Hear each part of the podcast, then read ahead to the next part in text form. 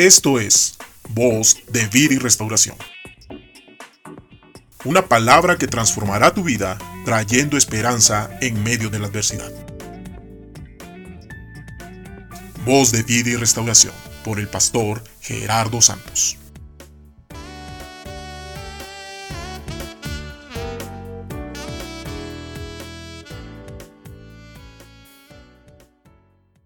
Muy buenos días. Dios te bendiga. Para nosotros es una bendición poder llegar hasta tu hogar, llevando palabra de vida y restauración. Hoy que el mundo vive una situación caótica en cuestión de la familia, nosotros, los que creemos en los principios de Dios, debemos de mantenernos al pie de lucha, proclamando y declarando lo que Dios nos enseña a través de su palabra.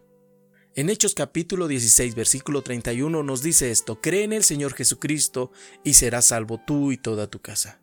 Podemos añadir también lo que Josué en una ocasión le decía al pueblo de Israel, yo y mi casa serviremos a Jehová. La Biblia nos habla mucho acerca de la familia y nos dice que Dios conoce a todas las familias. En Efesios capítulo 3 versículo 15 dice estas palabras, el Padre de nuestro Señor Jesucristo, de quien toma nombre toda familia en los cielos y en la tierra. Y ahora quiero que entiendas esto también. La casa de cada creyente tiene una posición privilegiada, pero también una gran responsabilidad. ¿Privilegiada por qué? Porque el deseo de Dios es salvar la familia del creyente. Es cierto que cada miembro de tu familia tendrá que creer personalmente en Jesucristo para ser salvo, pero el plan de Dios es bendecirte a ti y a tu casa. En Hebreos 11:7 encontramos que Noé preparó el arca para que se salvase él y toda su casa. Y de esta misma manera, él y los suyos escaparon del diluvio. ¿Y por qué los creyentes tendremos una gran responsabilidad? Porque los padres deben de enseñar a sus hijos las preciosas verdades de la fe y ponerlas en práctica ante ellos. Alguien me dijo en una ocasión, feliz el hogar donde los padres e hijos acostumbran reunirse un momento de cada día para leer la Biblia, orar y cantar himnos juntos. Y es muy cierto porque los hijos serán criados en disciplina y amonestación del Señor. En Proverbios 22.6 encontramos estas sabias palabras, instruye al niño en su camino y aun cuando fuere viejo no se apartará de él. Quizá tú estés pensando ahorita, este cuadro que usted me pinta no se parece al de mi casa, pero ¿te gustaría que eso cambiara? Yo creo que sí. Entonces deja que Jesucristo entre a tu hogar y lo llene de su presencia así como lo hizo Saqueo cuando el Señor le dijo, hoy es necesario que pose yo en tu casa.